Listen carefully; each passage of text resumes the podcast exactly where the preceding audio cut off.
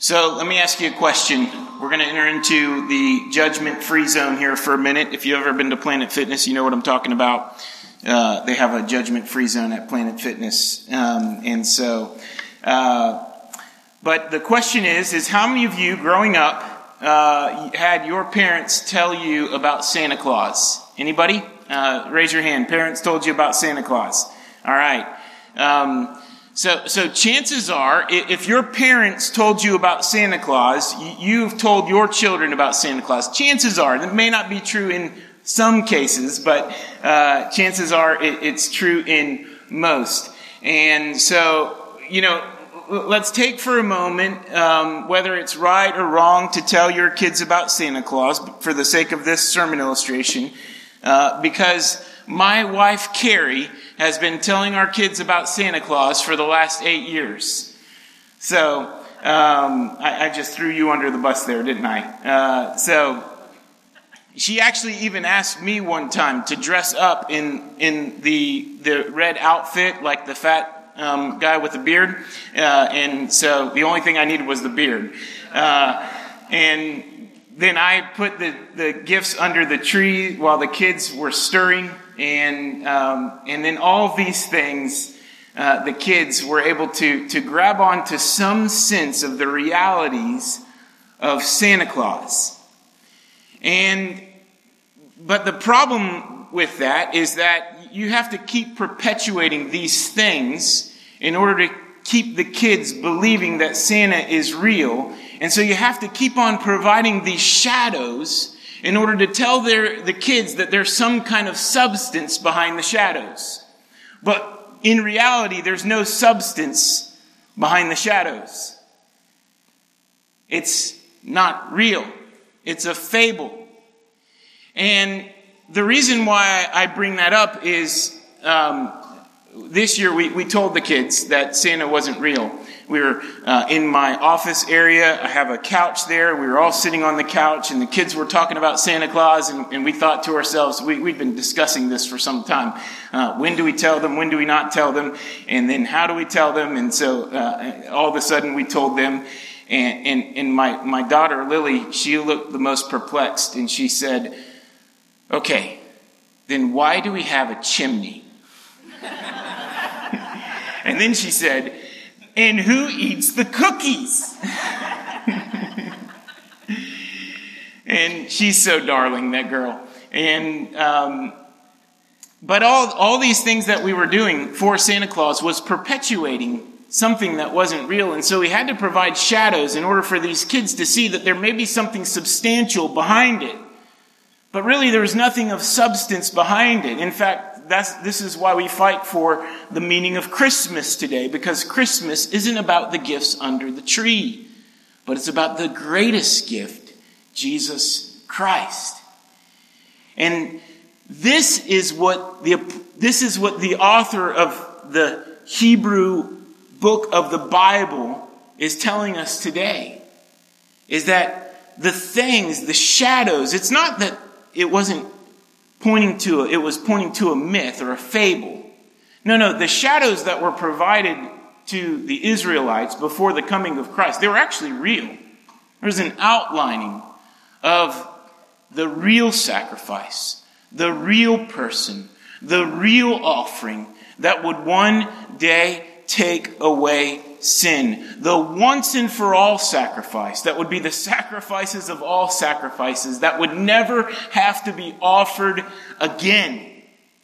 And so the, the point that the author of, of, of Hebrews is driving home to this group of Jewish Christian believers who have come to believe in Christ and been converted to Christ but never have seen Him is that no, this person Jesus that we've told you about, this person Jesus that, that you have, that you have gotten a glimpse of through the sacrificial system, through the teachings of the scriptures, through the apostles.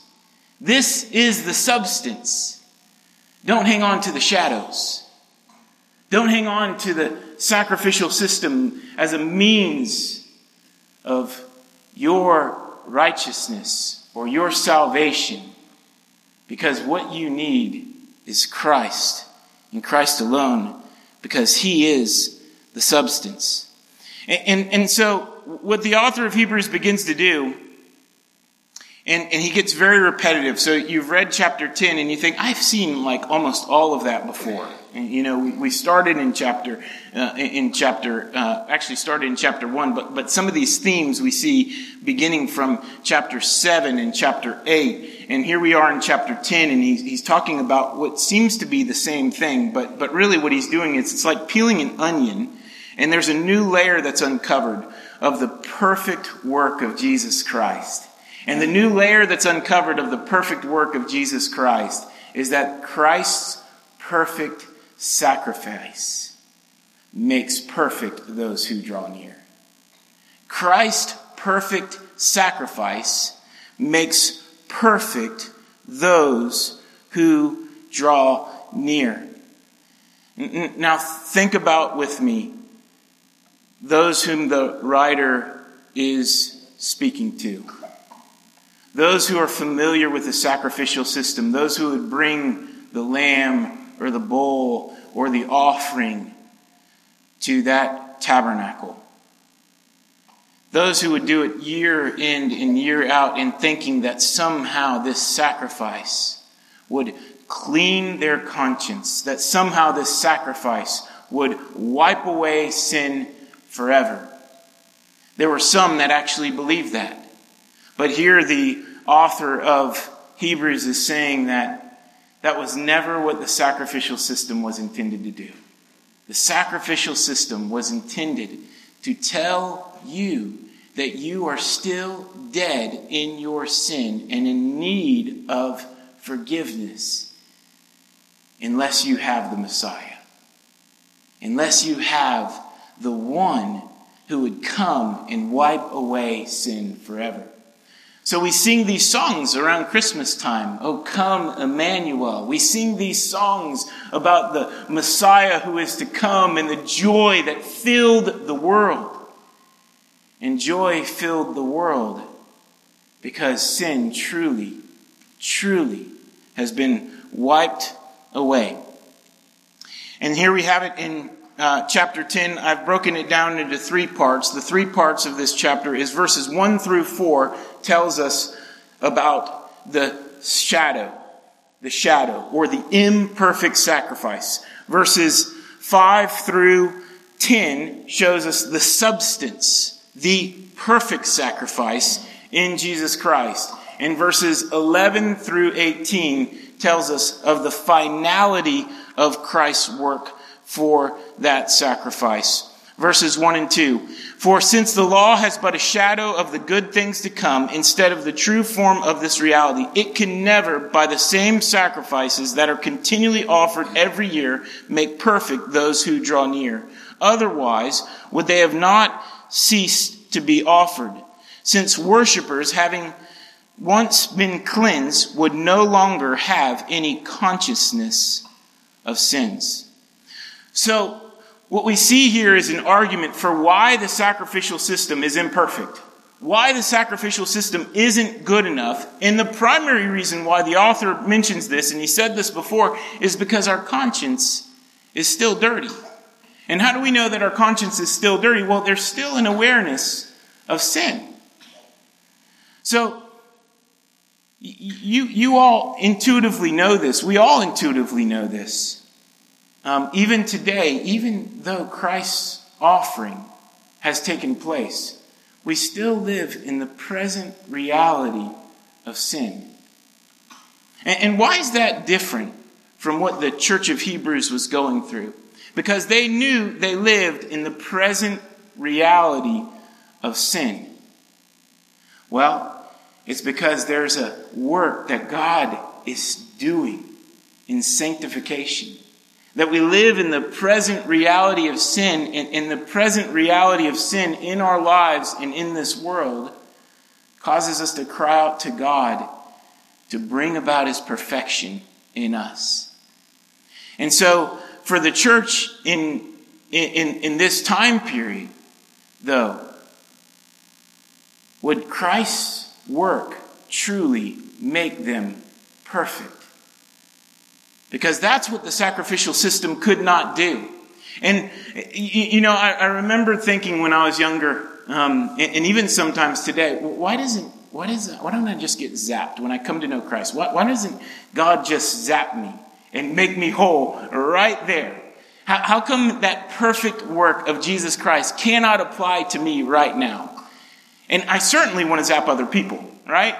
If, if you're not the one zapping yourself or wishing that you were zapped, maybe you could just zap somebody else and then all of a sudden they don't become a problem anymore in your life. But, but, but isn't there something um, incredible, incredibly amazing as we walk through this work of sanctification, God perfecting us day in and day out, where it, it, it deepens our dependency upon God. It causes us to cry out, Jesus Christ, come back again and save us. And not save us in terms of our salvation, that's already been given, but save us from the presence of sin that we feel that drags us down. And this awareness of, of sin that remains in us is different than an awareness of sin that remains for the Israelite people. Because the awareness of sin that remains in us is an awareness that it's been paid for, it's been finished, it's been final. Salvation is given to those who believe. But in that day, it was a reminder that salvation has not yet come and sin has not yet been atoned for. And so that the best that the, the bull on the altar could do, or the lamb on the altar could do, was temporarily stay the hand of God. Meaning that God's wrath wouldn't fall immediately because the sacrificial system gave the promise that one day God's wrath would be absorbed by a perfect sacrifice. And so, the sacrificial system was a reminder that people were still guilty. The author continues to, to speak of this when he talks in verses 3 and 4. But in these sacrifices, there's a reminder of sins every year. For it is impossible for the blood of bulls and goats to take away sins. So every year, was a reminder that last year's offering was only good for last year. And there's another offering that's needed next year. And there's another offer, uh, offering that's needed next year. And another offering that's needed the year after that. And it was this perpetuating cycle of the shadow that reminded the people that the substance had not yet arrived. Seems monotonous, doesn't it? Seems, seems like it's the cycle of insanity, doing the same things over and over and over again, expecting different results. But yet, the purpose of that sacrificial system was to remind them that there would be somebody that would break that cycle of sin that, res, that it, that's in you and in me. And that one day we would be made whole. Isn't, isn't that what we want? To be made whole. When we talk about perfection, which we're going to talk about here today, it's not this moral, churched up perfection that the world looks at when it looks into the church. It's a wholeness. It's a completeness. It's something that this whole world is longing for and yearning, yearning for. And, and, and here's the difference between the Hebrew church and us today is they were looking towards the sacrificial system to bring about that wholeness when the sacrificial system was never intended to. But, but we look towards shadows to make us whole as well. We look towards these repetitive and monotonous things to think that somehow this would make me whole. Many of you have aspirations for marriage, and you think that if I would just get married, it would make me whole it would make me complete. But in reality, that's a shadow if you're not looking for the substance that comes behind it or in front of it. Because the substance is Christ. Or, or, or maybe it, it, you're after money, thinking that if I just had enough money, if I could just have the resources that would buy me the things that I want, then I would have the substance. And so your whole life is chasing a shadow. It's going through that cycle of insanity over and over and over again, expecting different results. Or maybe it's the job or the promotion. Or maybe it's having your children grow up in a certain way. Or maybe it's having children to begin with. All of these things can be good things, but when they take the place of the substance, it's like Santa Claus. It's not real. You could just poke your arm straight through the shadow. It's a vapor. It doesn't really exist. Because the chasing that we go through in life, this conscience, this conscious awareness that we are not complete, that we are not whole, should cause us to cling to the substance and not the shadow. And we're all guilty of chasing shadows because somehow we think something else is going to perfect us. And that's what the author of Hebrews is saying is that that sacrificial system could never perfect you. It just pointed to the one who is to come that could perfect you. And all of our idolatrous chasing today in this world, all of the things that we try to hang on to and think are somehow going to make me complete or make me whole. Well, it's in those things that God allows us to see the vanity of them or the uselessness of them so that we get to a place of dependence and we cry out to our perfect sacrifice, Jesus Christ, and we say, Make me whole. And that's where sanctification happens. That's where God begins to change us. That's where God uses things like money to sanctify us or the lack thereof. Yeah, right? Christmas season. Yeah, it, feels like it, it feels like money is just flying out of the bank account right now. And we are being sanctified. We're going into January and we start the cycle all over again. Get into Dave's Ramsey. Let's get this stuff going. And although even that I say very jokingly, you know, God desires to use all the resource that He gives us so that we can show people that money doesn't have our hearts. Or that marriage isn't taking the place of Christ, but that Christ is all and he uses these things like marriage, like family, like friendships, like our jobs and our professions and our illnesses. He uses these things to sanctify us and to make us whole in Christ. Verses 5 through 10, we talk about the substance. The substance is Jesus Christ.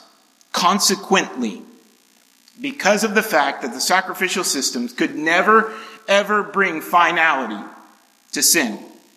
Because of that, consequently, when Christ came into the world, do, do you hear that? When Christ came into the world.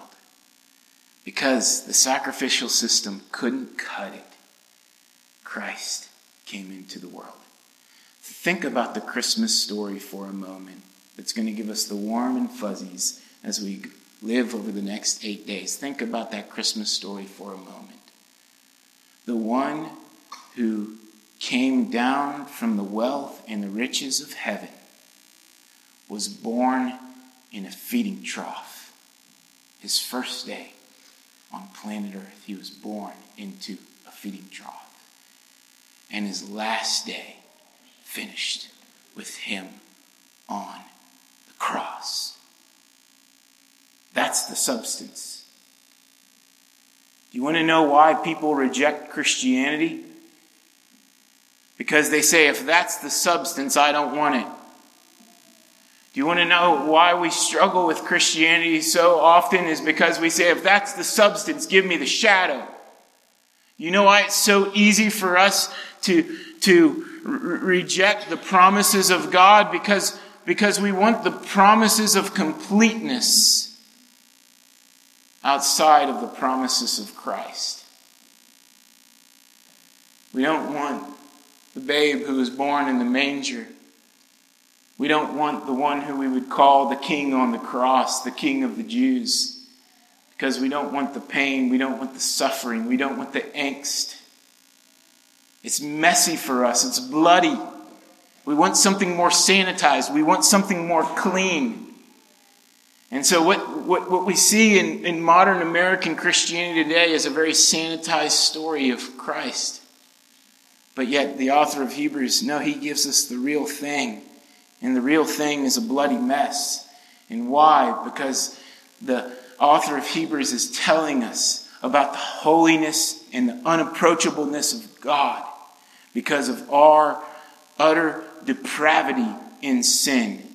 And the only way, the only way we can become clean or purified is that there would be one who would come to bridge the gap between God's holiness and my sinfulness.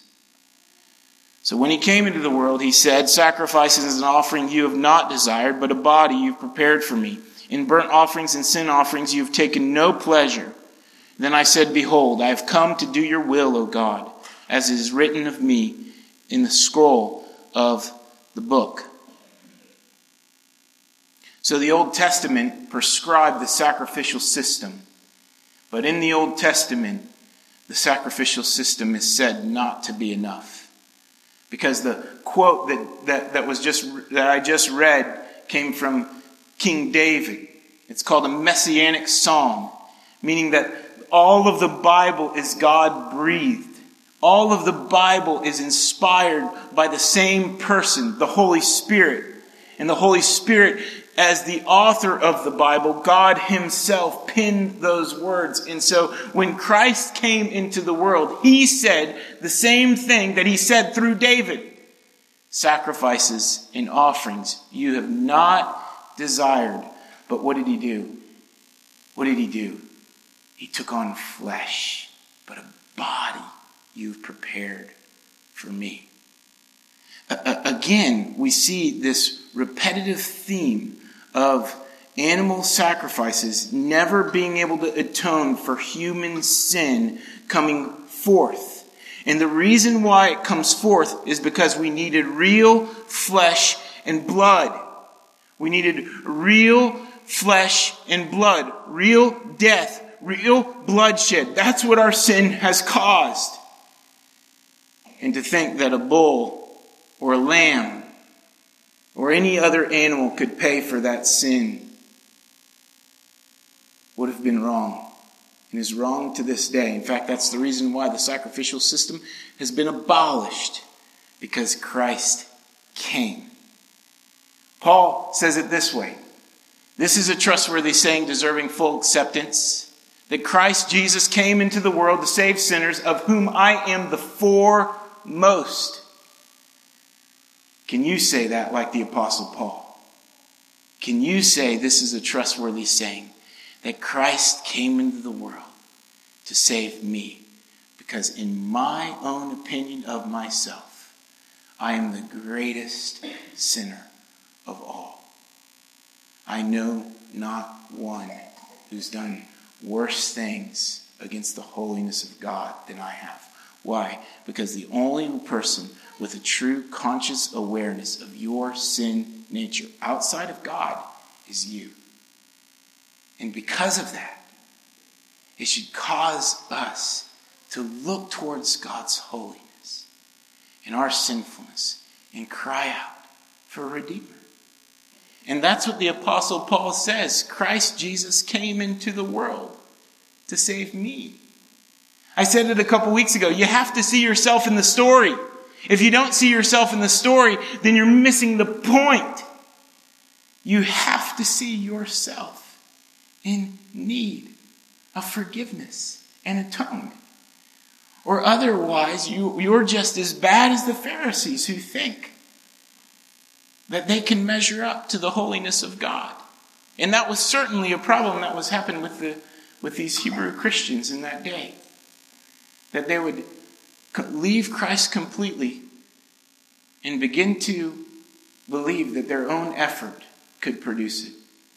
To believe that somehow they would be innately good enough to earn God's forgiveness.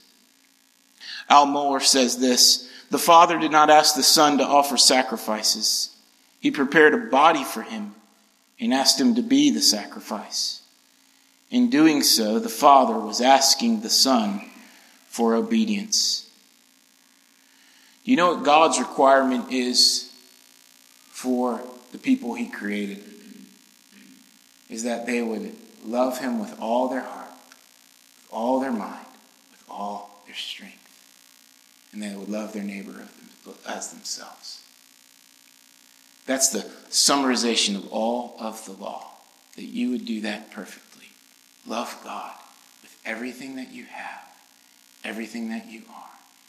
And take that love and shine it into the world around you. And the requirement of God's holy and righteous and just law was that. But we couldn't do it. We couldn't measure up. We couldn't be obedient to it. And God's requirement was perfect obedience. But we couldn't accomplish perfect obedience. That's why God prepared a body for his son, Jesus Christ. Because Jesus Christ, from the day he was born until the day he was on the cross, until he rose again, what Jesus did was accomplish the will of God perfectly. The requirement of God was perfect obedience. And the Son, that's what he accomplished. That's what you and I could not accomplish. And that's why we need Christ as the perfect sacrifice. And that's why Jesus says, Behold, I have come to do your will, O God, as it is written of me in the scroll of the book. Christ knew exactly why he was here. And he knew that he was to be obedient to the will of God. And it was his desire to walk in that will with joy. Hebrews 10:10 and by that will we have been sanctified through the offering of the body of Jesus Christ once and for all. Do you know that, that one of the great struggles that I feel on a day to day basis, even, even, even this morning, I've been wrestling with this so much, God, I'm not good enough. God, I'm not adequate enough. God, some, somehow I, I, I think that I could make you love me more.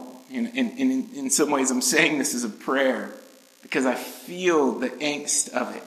I feel like somehow I, I, I can't earn God's love and approval, and somehow I'm, I've got knocks against God. He doesn't love me for those things. And here's what the author J.D. Greear says He says, To Christ, there's nothing I can do that would make you love me more, and nothing I have done that makes you love me less. There's nothing I can do that would make you love me more, and nothing I have done, and nothing I have done makes you love me less. So, so we've got this record against us. And that record against us, we, have got in our, on our journals, we've got on our hearts, we've got on our minds, and, and, it, and it becomes this accusatory thing that we bring up to ourselves, or the enemy himself brings up against us, and says that you are unlovable because of these things. You are unacceptable because of these things. And th- these records that we have makes us think that really is my sin forgiven? Really?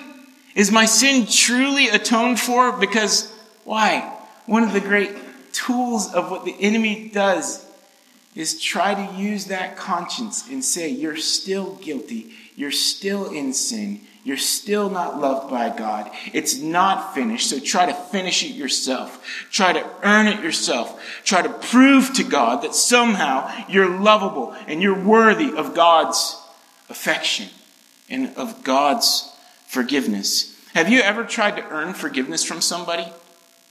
It's hard. Once you've done something against somebody, once you've done something that has, has, has caused someone to not trust you, or to not love you, or to just throw you under the bus, to try to get back into those good graces is incredibly hard. What do you do? You usually give up, don't you? Or maybe you try harder. And that's what we do with God. We, we think maybe if I just try harder, God will love me more. Or maybe I could never earn the love of God, so I'm going to give up. J.D. Greear says there's nothing that you can do that would make you love God love you anymore. There's nothing that you have done that would cause God to love you any less than he loves you right now. And why is that? Why is that? Because of the perfect sacrifice on the cross on our behalf. Do you see yourself the way God sees you? Do you see yourself the way God sees you? I'm convinced if we saw ourselves the way God sees us, then we wouldn't have a try harder mentality or we wouldn't have a defeatism about us. But we would every day cling to that work of Jesus Christ that has made us perfect. There's three parts of that work there's past, there's present, and there's future.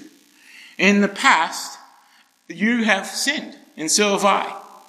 In the past, those sins have been forgiven in Jesus Christ, meaning that you are justified completely because of what Christ has done, meaning that you are judged not just as you are, but just as Christ is, meaning that his perfect accomplishment was accomplished for you. Nothing stands between you and God. You are perfect in the eyes of God, justified. Present. Well, we, we live in the muddy middle right now. And in that muddy middle, the reason why we feel pain and angst and difficulty, sometimes the reason why we have these, these incredible joys and then these also incredible lows is because God is using all things in this world to bring about our sanctification. And it is Christ's sacrifice that is making us perfect. Not that he's dying again each and every day, but that Christ, through his finished work on the cross, isn't about making us more lovable to God each and every day, but it's about communion with him. It's about us growing closer to him and drawing near to him. The reason why we're being sanctified day in and day out is because we're prone to wonder because we're prone to leave the God we love. And sanctification is God's process of bringing us back, bringing us back, bringing us back, and causing us to grow more in love with Jesus over and over and over again. And then there's a future work. And the future work is glorification. Is that, here's the deal. We feel on this side of eternity a lack of perfection on the other side of eternity, we won't. On the other side of eternity, we are going to know beyond a shadow of a doubt that we've been made perfect forever. So God will never, ever, ever, ever reject us again. Why? Because you were a really good person and you tried really hard and you, you, you made the curve. Man, you made the grade. No, because Christ did everything that you couldn't. and He paid that penalty in full. And He made you acceptable in the eyes of God. And so God sees you as He sees Jesus. Sam Storms says, deep down inside many Christian souls is the lingering fear, the ever present doubt, the crippling uncertainty that God has all of our sins in the forefront of his mind and stands ready to use them against us. I know there's a, a gentleman that I've walked in life with over the past couple months, and this gentleman would, when I talked to him about Christ, he would always say, Yeah, but I did this. And God's just not over that. And so I can't get close to God. What's your yeah, but? I did this. Maybe it was 10 years ago. Maybe it was 15 years ago. Maybe it's that lingering sin that you cannot get past, that lingering sin that you cannot get beyond because somehow you think that Christ's sacrifice wasn't good enough for that.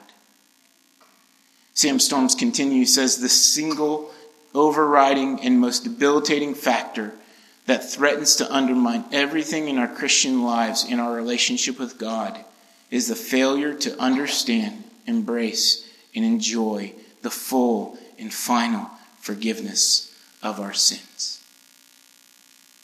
To fail to embrace that, man, God's forgiveness is full and final, and He's not holding a grudge against me.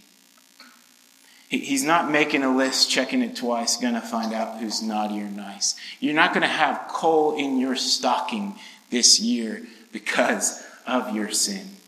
Which, by the way, man, my negotiating power with my kids this month has way been down. I don't know about you. You know, you share about Santa Claus with your with your kids. My negotiating power with their behavior, it, it's basically, I'm going to take all the kid the, the gifts back under the tree, back to the store. That's that's that's the negotiating power I have. If you don't behave, these are going back to the store. But really, God doesn't do that. God doesn't say, well, uh, Christ, Christ's sacrifice is only good until you mess up again. He, he doesn't work that way. Christ's sacrifice is good because God has seen every sin that you would ever commit before the foundation of the world. And He's applied the blood sacrifice of Christ so that your blood would not be necessary, so that your death would not be necessary.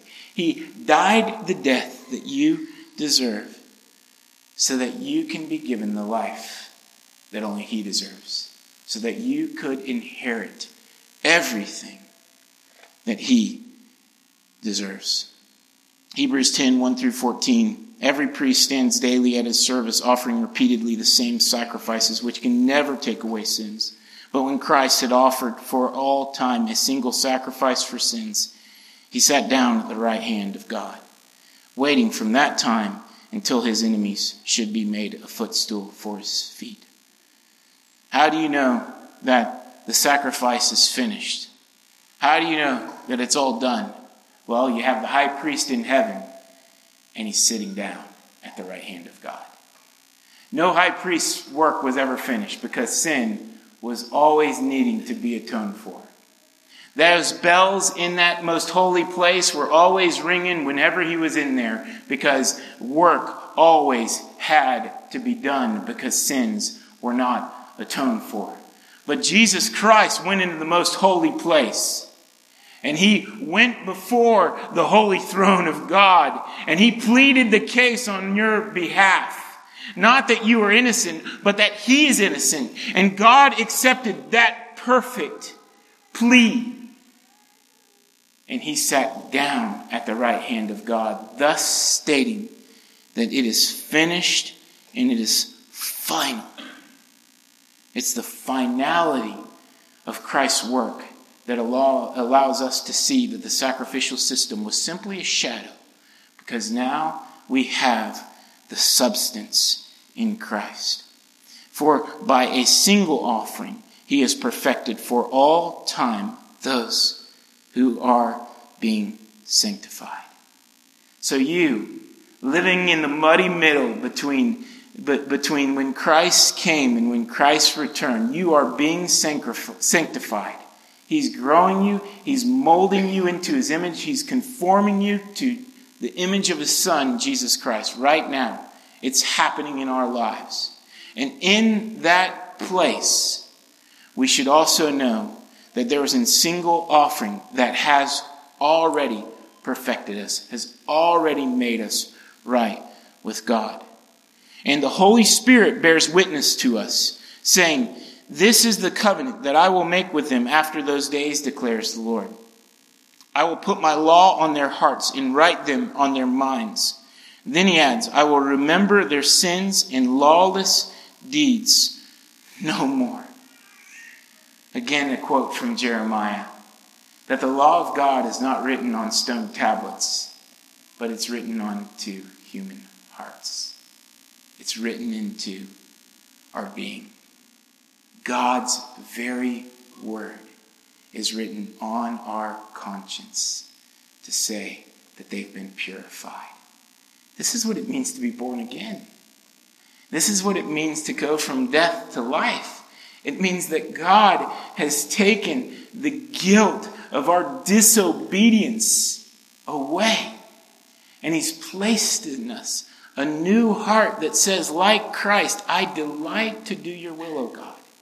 I want to live my life to love you, to worship you, to honor you, and to share your incredible grace with the world around me. Yesterday we were at SeaWorld with some friends of ours and and these, these friends we've gotten to know over the past few months through our kids' school. And there was a kindergarten boy that was with us as well. And we were watching the SeaWorld performance. If you haven't seen the SeaWorld, O Wondrous Night Christmas performance, it's a lot of fun. Very true to the Christmas story. Anyway, my son was sitting on my lap, and, and this boy Cameron uh, was sitting on, on the other lap uh, to watch the show. And, and, and the reality of this verse hit me when I, I held on to, to both my son and this boy Cameron, and I said, God, would you write your law in their hearts? And God, would you use me? Would you use me to show them your grace? God has you around people in this life right now who, without the final work of Jesus Christ, there is going to be death and there is going to be blood, but it's not going to be his, it's going to be theirs and they're going to suffer eternity apart from God. You're entering into the Christmas season with people that are, are, are in that category. Would you love them with the love that God has loved you so that you could see the law of God etched in onto their hearts? You know where it starts? Prayer. Pray for them. Pray for them now. Pray for them when we take communion. Pray for them when we leave here today. And ask God to give you the opportunity to tell them about the redeeming work of Jesus Christ. Where there is forgiveness of these, there is no longer any offering for sin. The annual sacrifice that was needed in the sacrificial system, well, that doesn't apply to Christ because Christ's offering was once and for all. There is nothing that could be added to it. There's nothing that could be taken away from it. There's nothing that we need to try to add to that work. Do, do you know the reason why we don't have a, an altar for burnt offering in front of the auditorium here today? Why we don't just bring in a live animal and see it before the altar and the blood run outside of it because it's already happened one time in Jesus Christ and it doesn't have to happen again. So we've taken the altar and we've replaced it with the communion table to say, His body has been broken, His blood has been shed, it's a one and done deal, and today I get to live in that afresh and anew each and every day. His body is broken. His blood has been shed. His body is broken. His blood has been shed.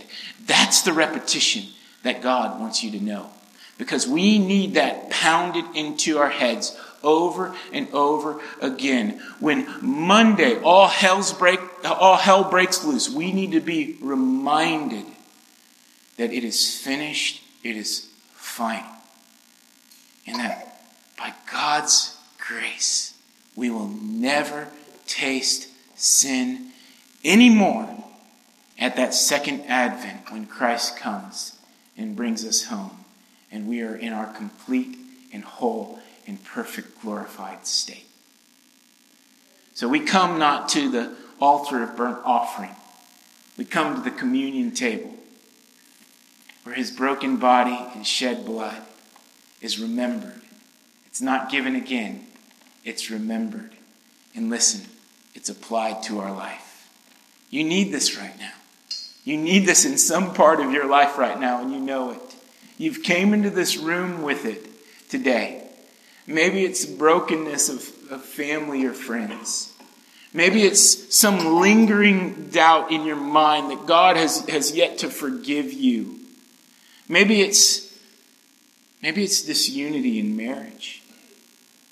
And you're sitting next to your spouse right now, and, and you need to have a conversation about the forgiveness of God on you so that you can forgive one another.